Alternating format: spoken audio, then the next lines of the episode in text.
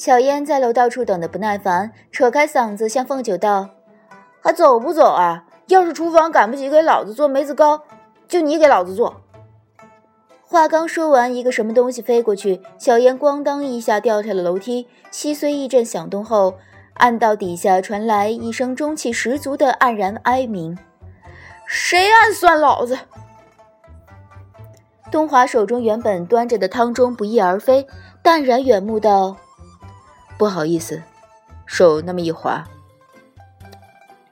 团子嘴里塞满了萝卜糕，含糊的赞叹道：“哇，滑的好远呢！”醉里仙大宴的第二日，凤九论如何也没有想到，自己豁出副身家请东华一顿豪宴，却落了个被禁足的下场。其实他一大早匀了面粉，整了妆容。沿着同往常一般的院内小道一路行至门口，打算出门赴宗学。悠悠然刚踏出去一条腿，砰！瞬间被强大的劲墙反了回去。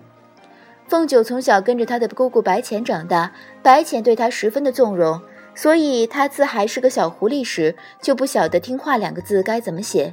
有几回他阿爹被他气得发狠，关他的禁闭，皆被他的要么砸开门，要么砸开溜了出去。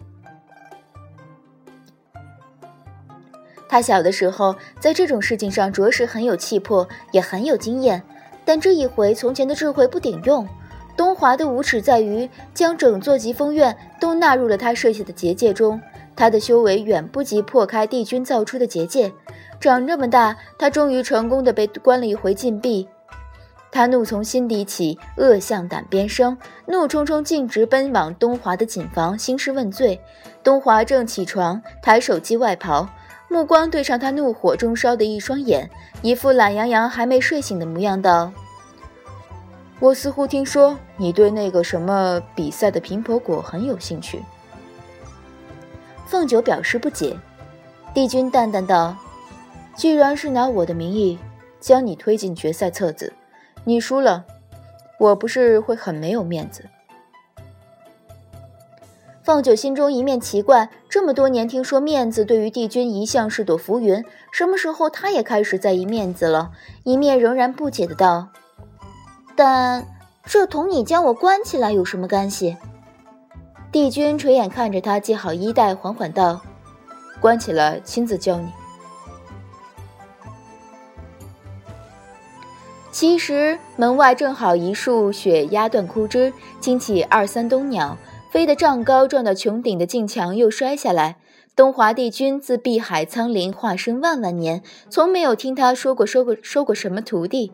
谁能得他的教导是天方夜谭。虽然姬恒叫他老师，他也不信东华真点拨了姬恒什么。这样一位尊神，今次竟浮出这种闲情逸致，想要亲自教一教他，凤九感到很稀奇。但他一向定位自己是个识大体、懂抬举的仙，要是能闭关受东华几日教导，学得几式精妙的巧招，竞技场上力挫群雄，摘得贫婆果，不若探囊取物。他一扫面前片刻的怒怒容，欢欣鼓舞的就从了。他从的这样痛快，其实还有一门深层的原因。他分外看重的竞技决赛，就排在十日后。自古来往，所所谓竞技外乎，无外乎舞棒弄枪。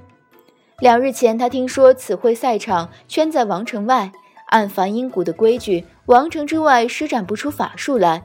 决赛是否会因此而改成比赛削梨或嗑瓜子之类他不擅长的偏门，也说不准。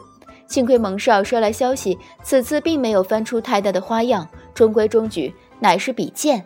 但因决赛之地禁了术法，所以比赛比重剑意和剑术。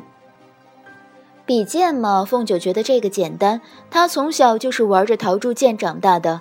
但当蒙少拂袖将决赛忽地呈在半空中指给他看时，望着光秃秃的山咬处呈阵列排开的尖锐雪桩，他懵了。待听说届时参赛的二人皆是立在冰桩子上持剑比试，谁先掉下去谁就算输时，他懵了。他们青丘没有这样的玩法，他一大早赶去宗学，原本正是揣着求教蒙少之意，托他教一教冰桩子上持剑砍人的绝招，料不到被姐姐挡了回来。东华像是吃错了药，竟要亲自教他。凤九在被大运砸中头的惊喜中晕乎了一阵儿，回身时正掰着豆角在厨房中帮东华预备早膳，掰着掰着，灵台上的清清明寸寸回归，他心中突然一沉。帝君将他禁在此处，果真是如他所说，要教他如何在竞技中取胜吗？他是这样好心的人吗？或许真是他吃错药。不过帝君他就算吃错了药，也不会这样好心吧？凤九心事重重地伺候帝君用过早膳，膳中似乎自己也吃了几口，究竟吃的什么，他没有太注意。收拾杯盘中，隐约听见东华提起这十日禁闭的安排。头三日好像是在什么地方练习如何自如走路之类，他觉得东华果然是在耍他。但连日的血泪中，他逐渐明白，即使晓得帝君耍自己，也不能同他硬碰硬，需先看看他的路数，将脚底的油水抹得足些，随时寻找合适的时机，悄悄地开溜，方乃上策。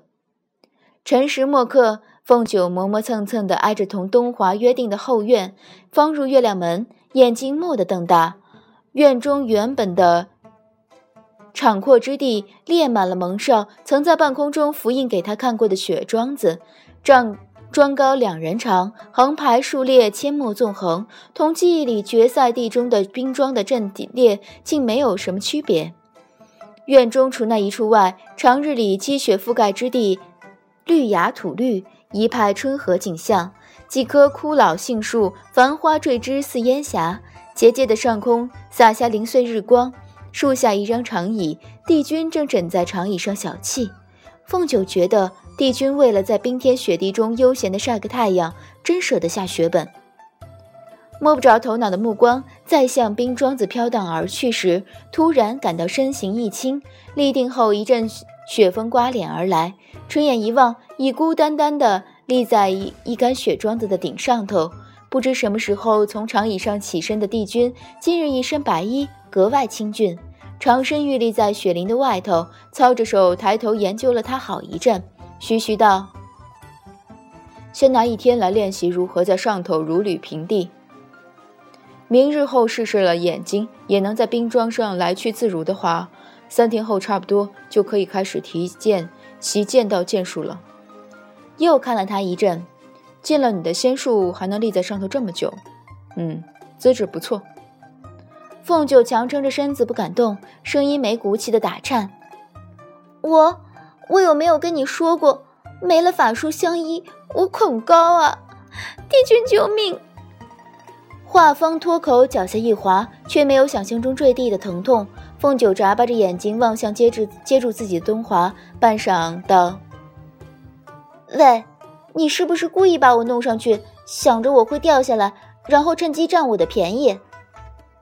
帝君的手仍然握在他的腰间，闻言一愣，道：“你在说梦话吗？”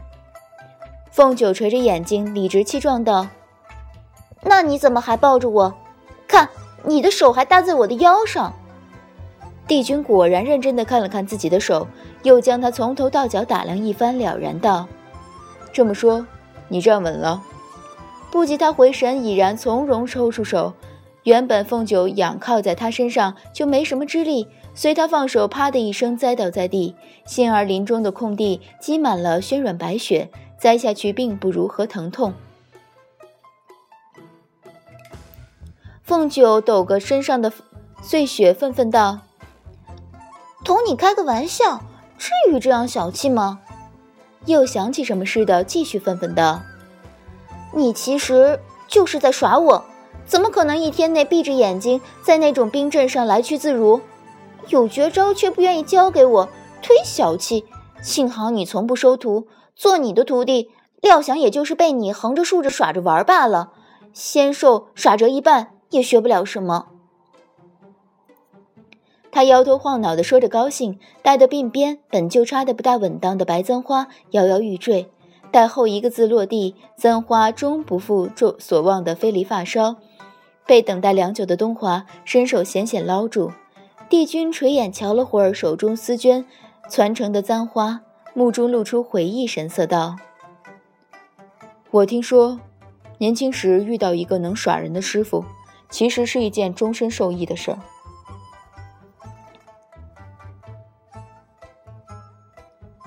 凤九说：“你不要以为我没有读过，书上明明说的是严厉的师傅，不是能耍人的师傅。”帝君面上浮出一丝惊讶，道：“哦，原来是这么说的，我忘了。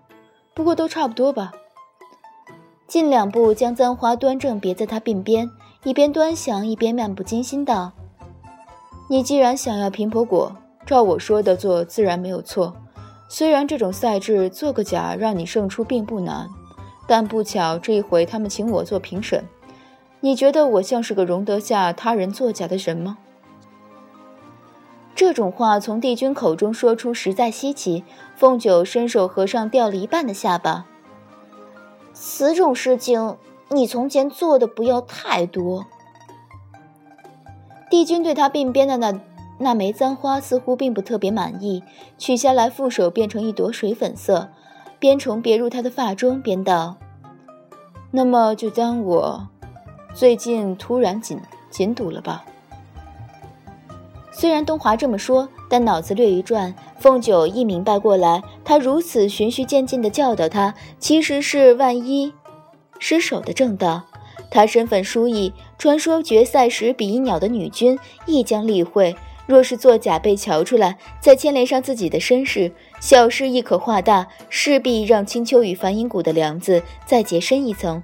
帝君没有耍他，帝君此举考虑得很周全，他心中略甘。